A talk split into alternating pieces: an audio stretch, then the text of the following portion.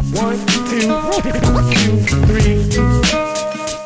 De skate eu vim, de skate eu vou. É desse jeito que eu sou. É o que tem, é o que quero, é o que sei, é o que faço. E aí, ouvinte? Reconheceu essa música? Eu vim, eu vou. É do jeito que eu sou. É o que O som do chorão dá uma dica sobre o papo desse programa.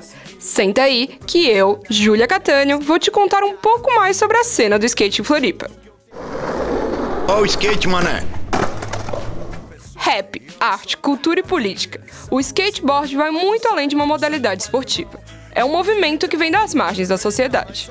O lifestyle atemporal é marcado por liberdade, inovação e, claro, por quebra de recordes. tá. Mas eu vim aqui hoje para te contar um pouco mais da história da cena aqui em Floripa. E não é puxar sardinha pro nosso lado não, viu? Mas a capital catarinense é um dos polos do skateboard no Brasil. Afinal, é casa dos grandes skatistas de nível mundial.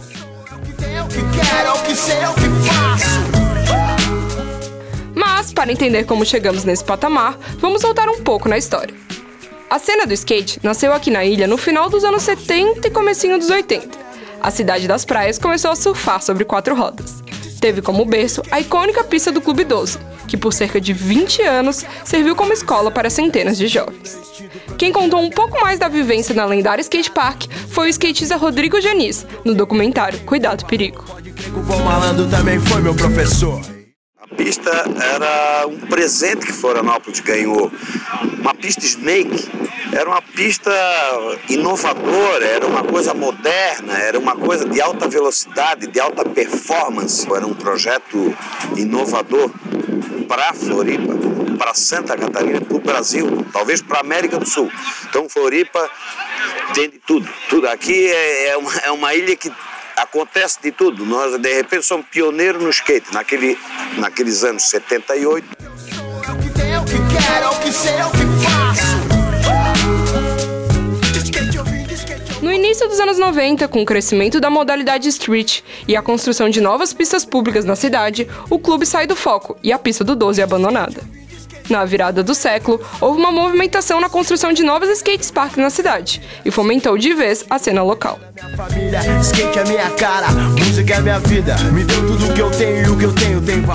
é Da 30 Times ao Bowl da Costeira, as pistas de Floripa marcaram a história dos skatistas que hoje são destaques nos circuitos mundiais. Luísa Neto, bicampeã nacional, compartilhou um pouco desse começo no skate com a gente.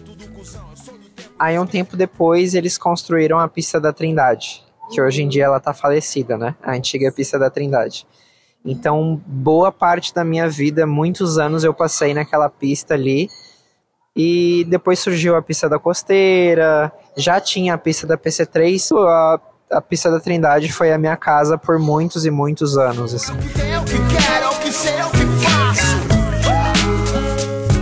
Calma aí que eu já te conto um pouco mais de como anda a cena nos dias de hoje. Vamos agora para um breve intervalo. Não sai daí.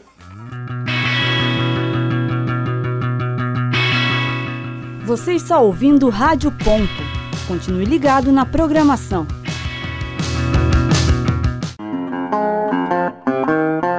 Continue ligado na programação da Rádio Ponto. Um, dois, um, dois. Rádio ponto UFSC. É rádio e ponto. Pulando escada, massa velha, skate drink, é. skate drink, O cenário atual do skate em Floripa mudou bastante nas últimas décadas. Vários movimentos espalhados pela cidade surgiram, tanto na categoria vert como no street. O Ricardo Leonardo Borges, skatista profissional e fundador da Arca Skateboard, uma das skate parks pioneiras da região, nos atualiza sobre a crescente dos últimos tempos.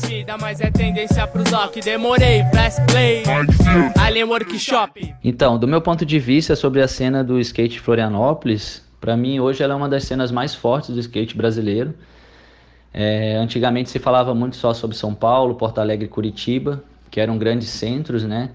é, que concentravam marcas de skate. Aqui em Florianópolis, ah, começou a ter esse movimento forte a partir do movimento de várias escolas de skate que foram surgindo e também a questão do centro de treinamento, né, que não se falava em treinamento de skate, né, eh, se associava muito skate só a estilo de vida, tal, né. E aí também a questão do movimento do Rio Tavares, que foi um movimento assim que impactou bastante o skate, destacou vários nomes como Pedro Barros, Indiara Aspe, Vicaquinho. Então todos esses movimentos, né, cada empresa dessa, cada marca, cada escola, cada skate park indoor foi dando um foco num, num trabalho específico, né? E eu acho que esse conjunto de, de ações é que fez com que o skate de, de Florianópolis se destacasse, né?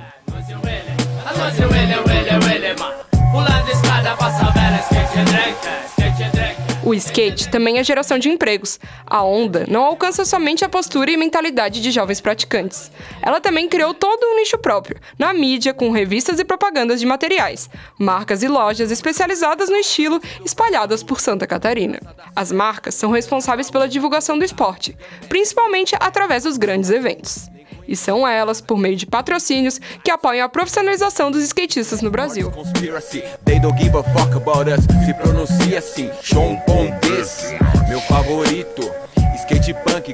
Assim. O skate também gera empregos. A onda não alcança somente a postura e mentalidade de jovens praticantes. Ela também criou todo um nicho próprio.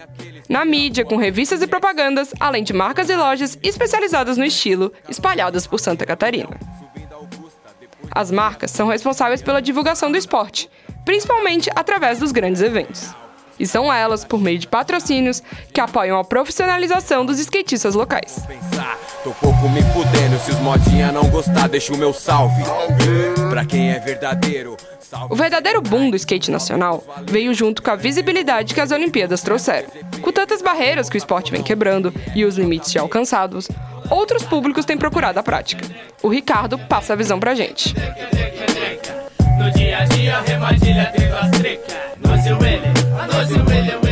Sobre a questão das Olimpíadas, no meu ponto de vista, ela potencializou o que já estava sendo feito. O skate ele já tinha um número muito grande de praticantes. Então o skate ele sempre caminhou com as próprias pernas. As Olimpíadas trouxe o skate para o senso comum, né? Vamos dizer assim, para o público que não vive a comunidade do skate. Então isso popularizou ainda mais, né? Potencializou e com certeza vieram inve- mais investimentos. Isso é natural, né? Ei, vamos dar um rolé, vamos descer uma avenida com os skate no pé. Falei. A Lu Neto traz outro ponto. Com certeza as Olimpíadas deram um boom no skate, é, deram oportunidades para novas pistas, novas marcas investindo, é, novo- novos eventos, mas em termos da inclusão, é, falando por experiência própria, né, não foi muito bem aceito. Os meus não tem como descrever o modo como me sinto quando eu tô com a minha gangue que usa cadastro de cinto, não gostou? É, apesar de toda a vibe que o universo do skate proporciona, a exclusão de gênero ainda é um desafio dentro do esporte. Mas esse cenário machista e preconceituoso também vem sendo renovado. Uma nova política do Comitê Olímpico inclui pessoas trans nas categorias esportivas. Em 2024, a Lu Neto se tornará a primeira mulher trans a competir na categoria feminina no país. E a gente tem que fazer as pessoas entenderem que uma pessoa trans, ela não é esse bicho de sete cabeças que as outras pessoas acham. Ela só é um ser humano normal tentando entrar numa classe de ser humanos normais. Entendeu? Não precisava ser a primeira menina trans a estar ali competindo. Isso já deveria existir há muitos anos. Por isso que a gente está investindo tanto nessa luta, porque a gente precisa desse espaço, sem esse preconceito. Mas conforme o tempo for passando e for entrando mais atletas e a, a galera for vendo que não é essa mudança, acredito que isso vai, vai ter um espaço maior. Campas ao encontro 999. Ei, vamos dar um rolé, vamos descer uma avenida com os skate no pé. Falei. Ei, vamos dar um rolé, vamos descer uma avenida com os skate no pé. Falei. O programa de hoje vai ficando por aqui. Espero que você tenha curtido tanto quanto eu. Esse programa foi produzido como trabalho final para a disciplina de áudio e radiojornalismo do curso de jornalismo da Universidade Federal de Santa Catarina, no segundo semestre de 2023. Roteiro, edição e apresentação por Júlia Catani. Trechos retirados do documentário Cuidado Perigo. Trilha, Charlie Brown Jr., Black Alien e ZRM. Fotografia por Carlos Eduardo Machado. Coordenação técnica por Roque Bezerra e Peter Lobo. Monitoria de Rafaela Azevedo. Orientação da professora Valciso Culoto. Rádio.UFSC. É jornalismo, é skateboard, é rádio. Ponto. Sem piquenique nessa mesa. Meu lifestyle é do bom desde o tron. Inspiração na sessão, mais que tom. Play no som, ladeira abaixo, partiu, fui. Entende quem viveu, ainda tô no rolê. Skate sempre que possível. Hey!